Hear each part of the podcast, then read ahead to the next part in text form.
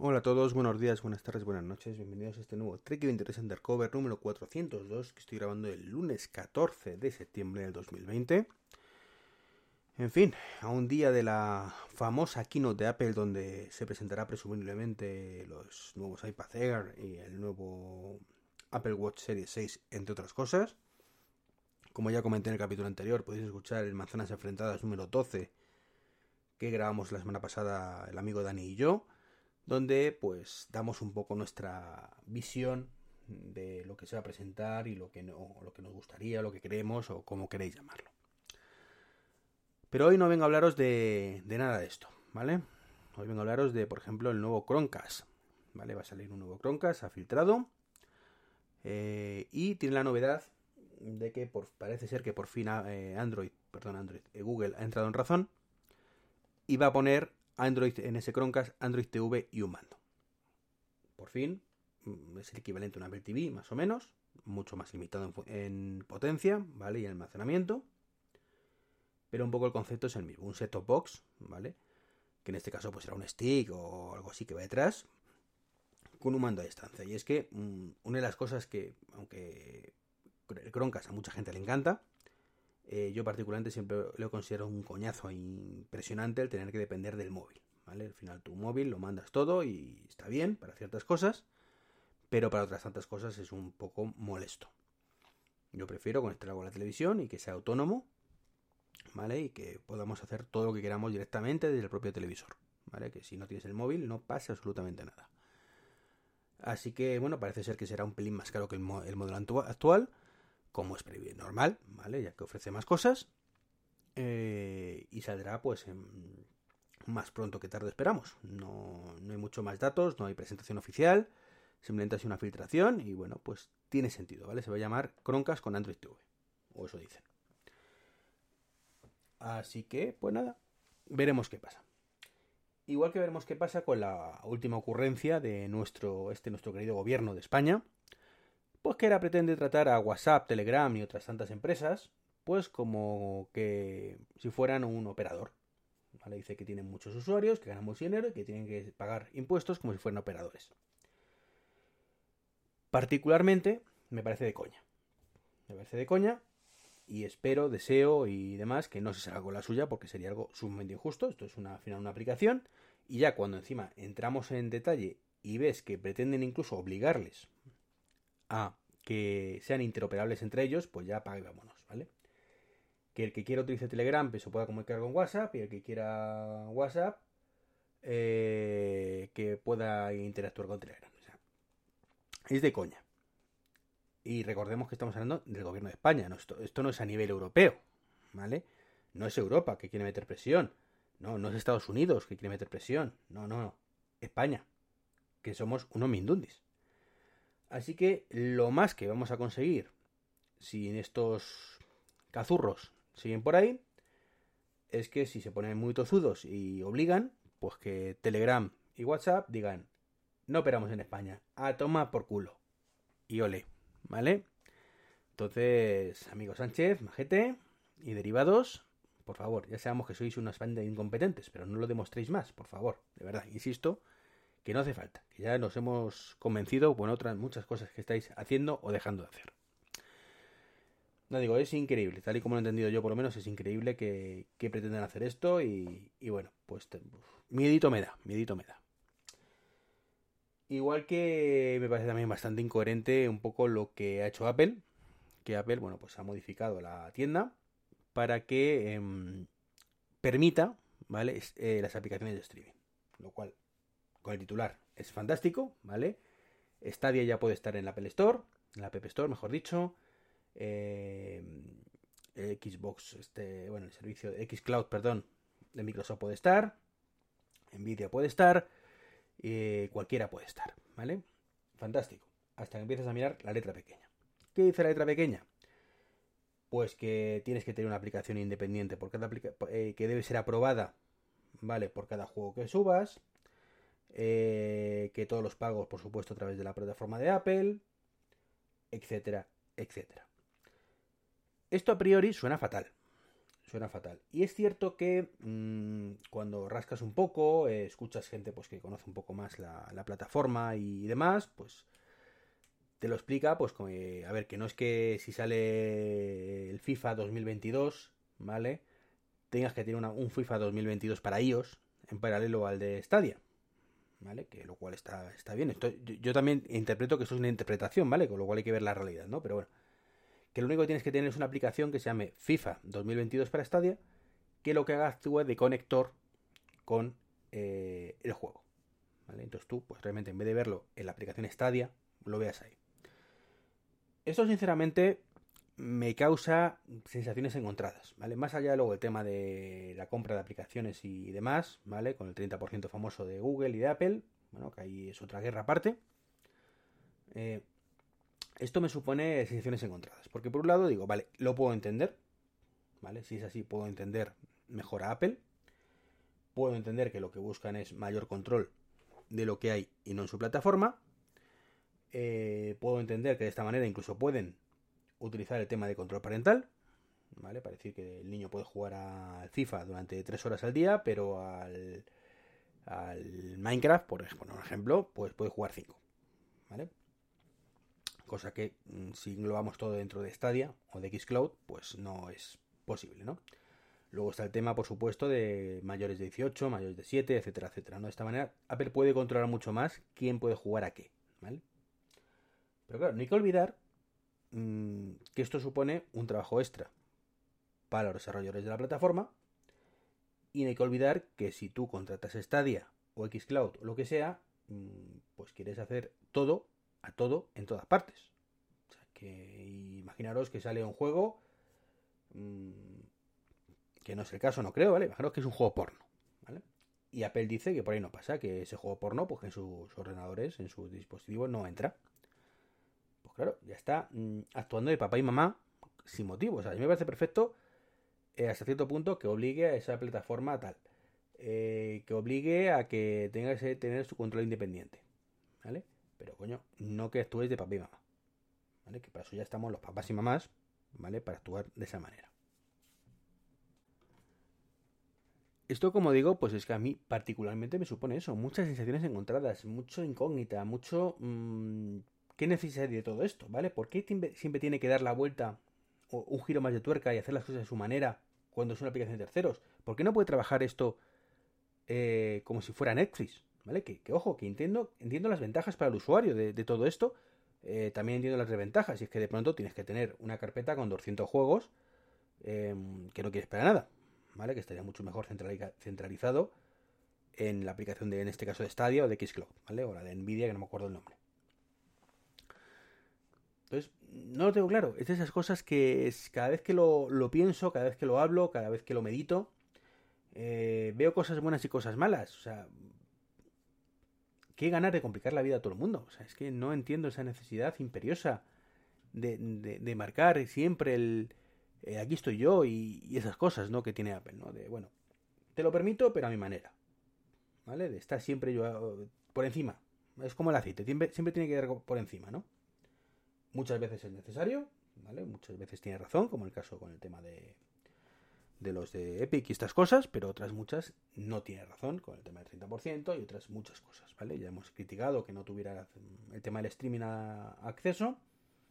Ahora parece ser que estoy así, pero de aquella manera que no es la más sencilla además para, pues en este caso para Microsoft y para Google, que queda de acuerdo, que son megacorporaciones, que no les supone mucho esfuerzo pasar por ahí, ¿vale? No le supone demasiado esfuerzo decir, bueno, pues eh, a la que metemos el FIFA, como digo yo, o el Halo Infinite este en el caso de Xcloud en nuestro servidor, pues venga, creamos una aplicación paralela que haga de conector y verifique todo con Apple y demás, ¿vale? Y que muestre todo el streaming y, ya está, ¿no? Y que a fin de cuentas eh, es una aplicación plantilla, ¿vale? Eso es cierto. O sea, haces una y tienes todas, ¿vale?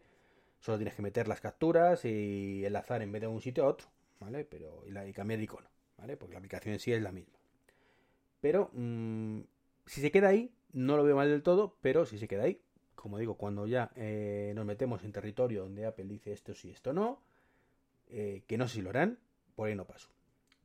Y llegamos al otro punto, es ¿por qué no pueden tratarlo como si fuera Netflix? Que es lo que le demandamos todos, ¿vale? Es como ver una película. Te metes tú a valorar si em, Netflix cumple lo de mayores de 13 años, de 7, no, no, ¿verdad? O sea, no, no entiendo esa necesidad imperiosa, como digo, aunque ya insisto, que, que no me parece mal. O sea, no me parece mal per se, porque entiendo que es una cosa relativamente buena para el control parental, pero mm, también entiendo que es necesario en muchísimos casos. Entonces, no sé si me estoy explicando, ¿vale? Digo de todo un poco. Esto es un poco una sensación de no tener claro la postura, ¿vale? Sabéis que yo cuando tengo claro algo lo digo. Esto, bueno, esto es malo, ¿vale? Así en este caso es eh, mejor que lo que había, tiene sus cosas buenas, tiene sus cosas malas, no tengo claro hasta dónde es bueno y hasta dónde es malo. Em, no sé, yo es que al principio, por ejemplo, interpreté, que eso me pareció de coña, que, tenía que tener su propia aplicación equivalente en iOS, claro. Entonces, claro, digo, o sea, que, vas a obligar a, sacar un Halo Infinitive de estos, o un FIFA 2020, eh, por el artículo 33, en, en iOS. Pues no, no tiene sentido, ¿no? Es un poco, un poco de coña. En fin. Y por último, otra cosa que también me parece un poco de coña, ¿no? Y es que, bueno, sabéis que soy un fan aférrimo del pago contactless. Hago todo con mi maravilloso Apple Watch. Eh, esto de la pandemia, el COVID, si hay algo positivo que ha traído, que son muy poquitas cosas, pues ya, lo dije en su momento, mucho antes de que esto empezara a ponerse tan feo, es que iba a traer cosas buenas como el tema de pago con tarjeta y el tema del teletrabajo, ¿vale? Que ahora parece ser que, que se han dado cuenta que efectivamente es así, ¿no? Eh, pero bueno, centrándonos en el pago con tarjeta, cuando por fin vamos evolucionando como especie, ¿vale? Eh, y ya podemos pagar prácticamente en casi todos los comercios con tarjetilla, ¿vale? Con tarjeta, ser posible, contactless. Que ya incluso podemos en muchas máquinas de vending, cada vez más, van a su ritmo, eso sí, pagar con contactless. Pues nos encontramos con ciertos sectores ¿vale? Que, se emperran en seguir estancados en el pasado, ¿vale? Cual troglodita con un cazando mamuts. Y uno de esos sectores, pues tristemente me, los he encontrado pues el otro día, ¿no? Lo comenté por Twitter. Eh, yo particularmente tengo por religión, ¿vale? No pagar autopista de viaje. Tiene que ser una ventaja muy muy importante, en plan, bueno, si voy por autopista me ahorro 5 horas de viaje o o dos horas, ¿vale? Pero desde luego, si no es así y el, el precio no es razonable, pues no. El caso, bueno, es que pues por, motivos de, del guion, ¿vale? Bueno, pues tuve que que coger una autopista de peaje el otro día, concretamente la AP6, ¿vale? Me, me soplaron 12 euros por cogerla, particularmente me parece un robo a mano armada, por eso mismo, insisto, no, no suelo coger autopistas de peaje. Y bueno, cuando llegué al destino, pues yo me puse en el chisme de pago con tarjeta y me encontré con la desagradable sorpresa de que eso no tenía contactless. Hasta ahí vale, me pareció muy, muy lamentable, muy triste, muy como queréis llamarlo. Mm, creo sinceramente que no es aceptable, pero es que encima yo metí mi tarjeta curve para pagar y me la rechazaba. Motivo desconocido. Total que por suerte, pues los que están allí de mantenimiento, pues dijeron que bueno, que tenían tu PV, que me podían cobrar y demás, pero que porque había tenido suerte estaban ahí, que si no, pues que no podría pagar. Lo cual es un, problema, ¿vale?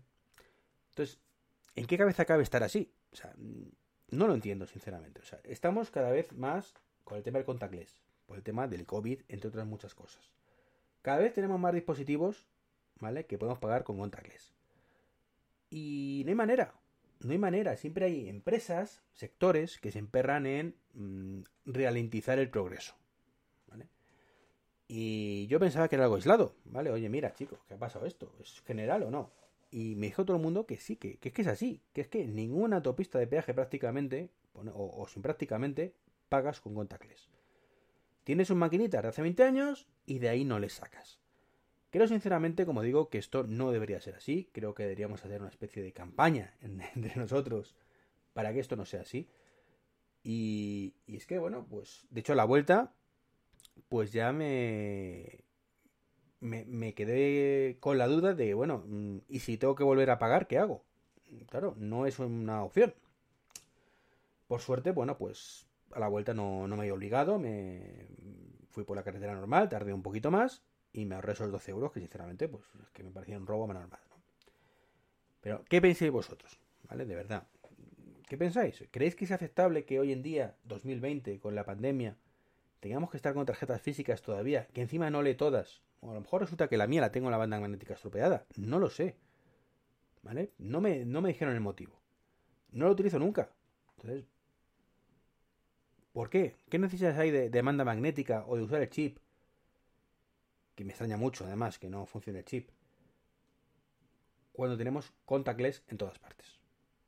Como digo, es algo lamentable, no. Lo siguiente, em, creo que hoy no está justificado, además. Creo que las comisiones bancarias, además, no, no justifican esto. Aparte, en este caso concreto, les da igual, ¿vale? Es decir, van a pagar la misma comisión con contactless que sin ello, van a tener los mismos clientes con contactless que sin ellos.